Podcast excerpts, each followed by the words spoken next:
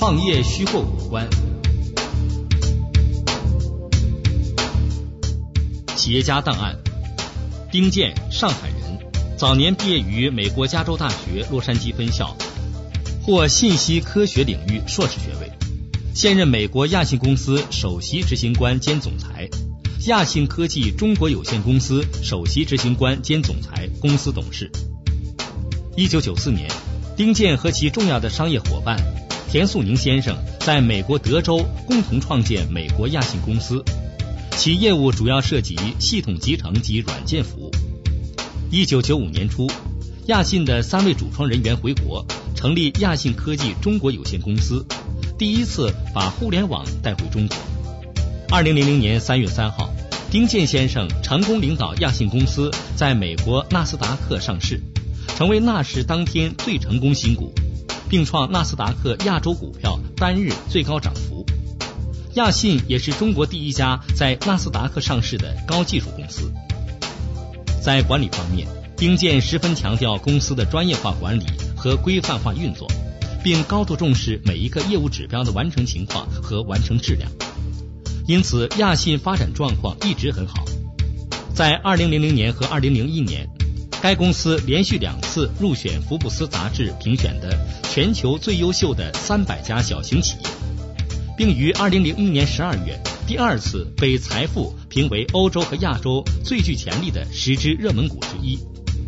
在二零零零年福布斯的中国大陆富豪五十名排行榜中，丁健以一点八六亿美元名列第十六位。在二零零一年的中国大陆一百名富豪中，他以六点七亿人民币名列第七十七位。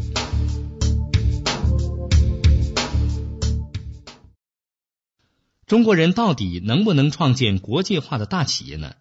在香港财富论坛上，财富的一位资深编辑对我说：“中国人的身体里流着资本主义的血。”的确，中国人在全球各个经济领域都取得了令人惊叹的成就。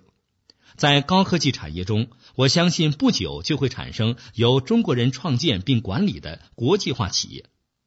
当然，不一定会是亚信，不一定会是联想。亚信还是一个刚刚步入成长期的少年，但是我希望亚信能努力向大型跨国公司的行列迅速靠拢，因为我们已经有了一定的基础。成功不是一件很容易的事，因为它具有偶然性。你把所有自己能控制的事情都做对了，不一定会成功。但是只要有一件事没有做对，几乎可以肯定你失败了。所以我比较推崇英特尔前总裁安德鲁·格洛夫的理念：只有偏执狂才能生存。成功的道路上可能步步都是陷阱，所以我是一个神经过敏的人，一天到晚总想这可能有什么危险的因素在向亚信靠拢。当然了，如果不能享受这种长时间神经过敏的生活，就无法开创事业，也无法做一个成功的管理者。要学会体验过程及财富的境界。对我而言，偏执狂就是那种具有强烈危机意识和反应迅速的管理者。要走向国际化大公司，亚信要过五关。第一，创业关。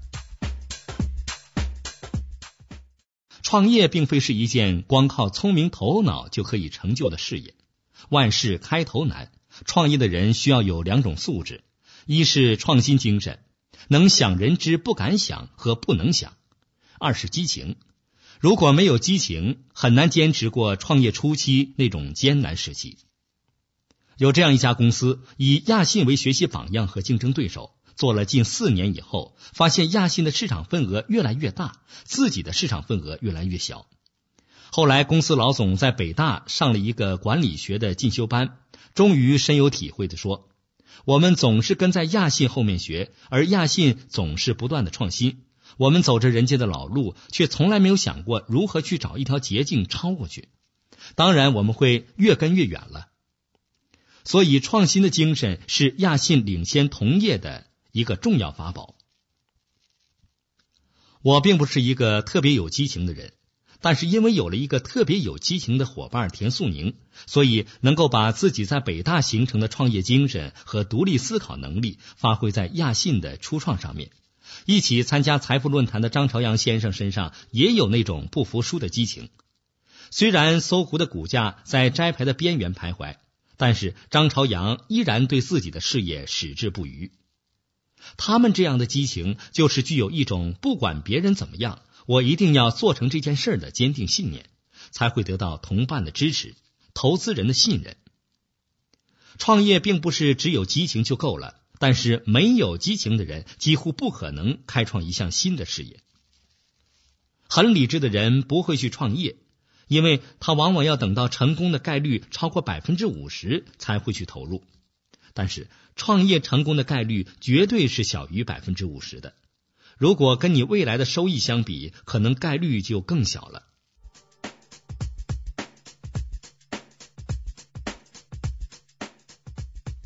第二是经营管，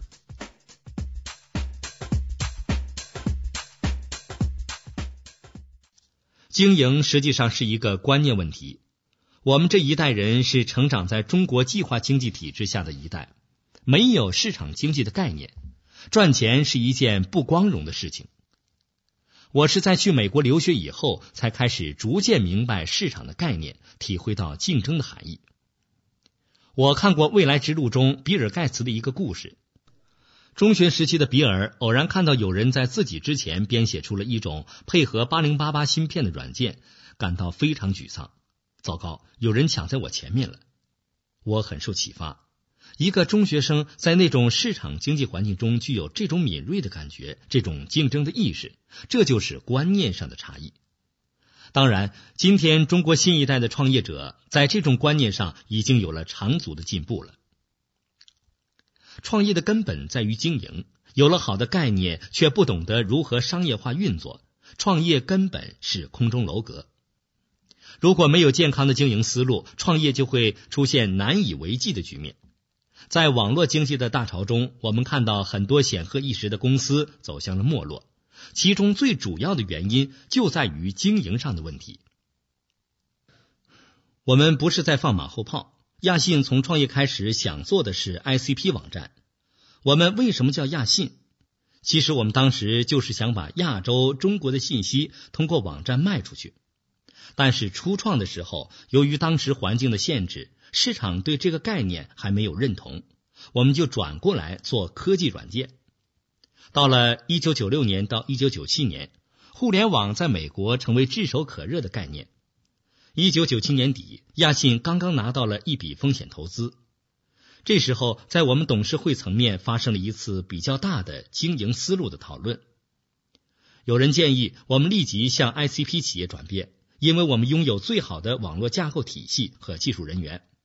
我们的员工可以利用亚信软件，在一个晚上为客户搭好三个网站的平台。当时我坚决反对做网站，尤其是反对做 ICP。我认为，仅仅是亚信一家网络架构服务商和技术提供商，就能在一个晚上生产出三个产品，那这样的产业怎么可能赚钱呢？亚信的优势并不是做信息内容的网络传播，否则是舍本逐末。这次争论可以成为亚信历史上的一个转折。从此，亚信高层就始终专注于自己手中的事业，没有因为互联网在全球迅速膨胀的泡沫而分心。为什么我反对做网站？网站是进入壁垒极小而风险极大的投资。我们在网站这个产业上没有得到足以使我们转变经营方向的信息。事实上证明，当初我们没有进入 ICP。后来也没有搞什么 B to B、B to C 的电子商务，这是正确的。经营观可以毁掉百分之九十的公司，因为可以走的路实在太多了，而成功的道路可能只有那么一两条。我有一个三十比七十的理论，在竞争极为激烈的全球市场上，满足市场需求永远是公司最关注的目标。但是市场需求往往不是那么明显。这就需要经营管理者根据掌握的信息做出分析。当你仅掌握了不到百分之三十的应有信息就开始做决定的时候，你一定是在瞎掰。这就跟赌博差不多了。如果你已经拿到了百分之七十的信息，却还没有做出决定，还在等进一步的分析，等你想明白了，这个市场已经是别人的了。开个玩笑说，当你觉得嘴里叼着的是块肉的时候，就赶紧吞下去，否则这块肉就不是你的。第三是管理观，在亚信初创的时候，很多管理都是极不规范的。小公司时期掌握的资源少，只能将有限的精力投放在满足客户需求和发现市场机会上面。对于公司内部的治理，如果采取大公司的惯用做法，成本会很高。这时，证明你的构想是一个贯穿始终的核心过程，其他的一切都顾不过来了。但是，公司发展到了一定的阶段，团队的整合就成为超越一切的关键。亚信有一个非常痛苦的、漫长的学习过程，不像外界宣传的那样美好。几个伙伴坐在一起就能想出一个赚钱的点子的时代，在亚信成长后来就一去不复返了。前进不能停止，事业不能中断，我们都在互相沟通与碰撞中找到自己最合适的位置。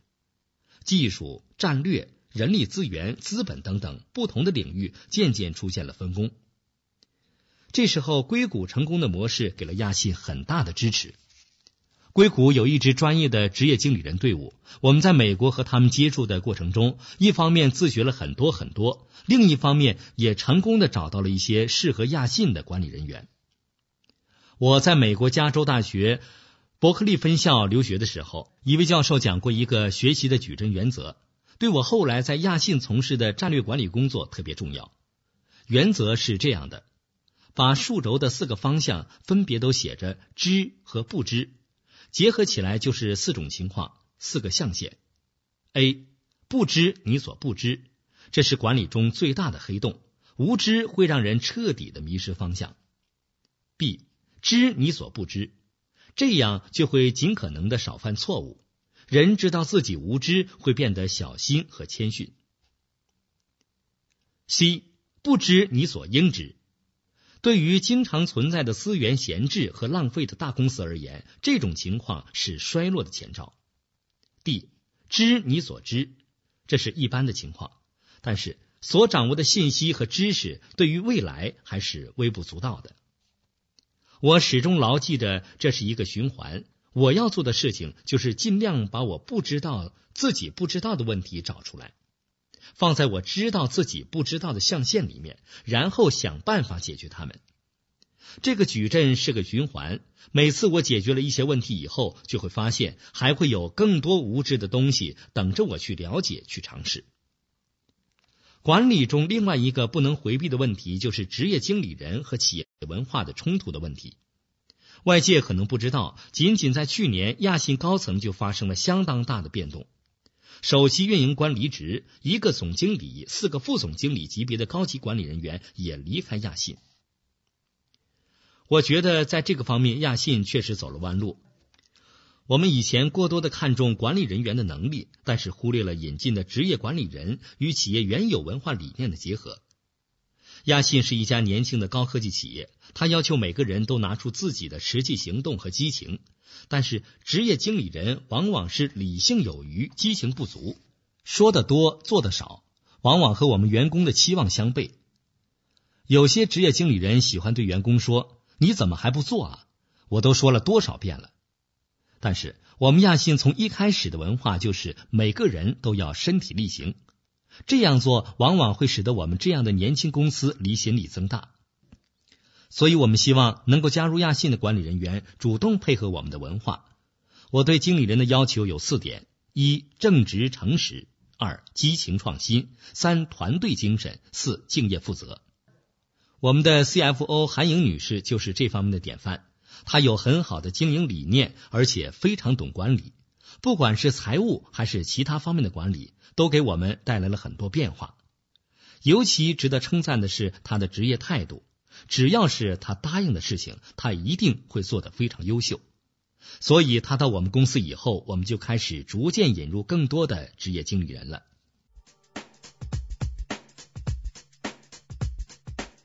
四是成长观，成长是一座更大的山，作为亚信公司的 CEO，我手中拿着投资人的钱，既要发展公司的规模，又面对华尔街对利润的要求，就必须平衡各方面的需要。惠普公司在历史上成长最快的时候，需要一年长出一个十亿市值的公司，这样才能满足股东的要求。亚信没有那么快，但是压力是一样的。但快和大有时候是矛盾的。如果不顾回报的扩大企业规模，必然会拖垮年轻的亚信；但是如果不积极的向更有潜力的领域投资，又很有可能重蹈王安公司的覆辙。没办法。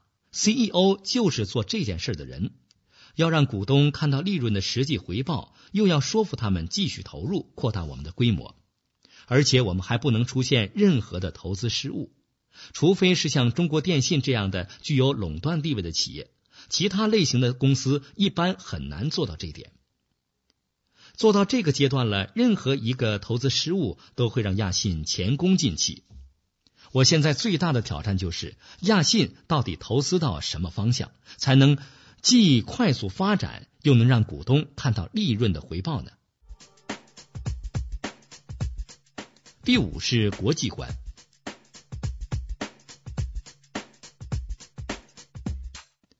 产品化的公司必须走向国际化，因为只有加入到全球大工厂的行列中，你的成本才有可能真正降低。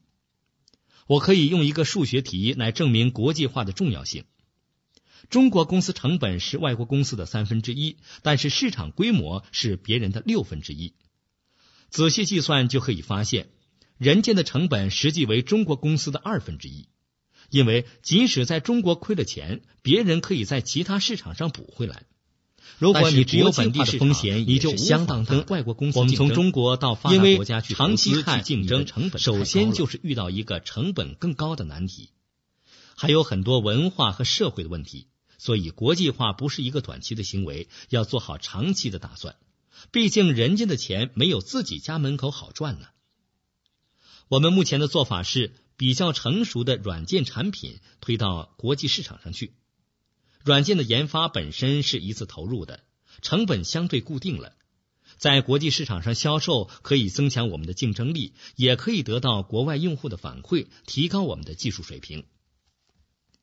亚信是一个全面提供网络服务解决方案的公司，产品的扩展性应当放在第一位，这在下一步的抢占全球市场制高点的战略中具有全局性的意义。亚信在未来数年中还将保持较高的发展速度，全球化业务扩展已经开始进入我们的备忘录。不这样，亚信就不算真正的成功。要成长，就必须紧紧跟着这个思路。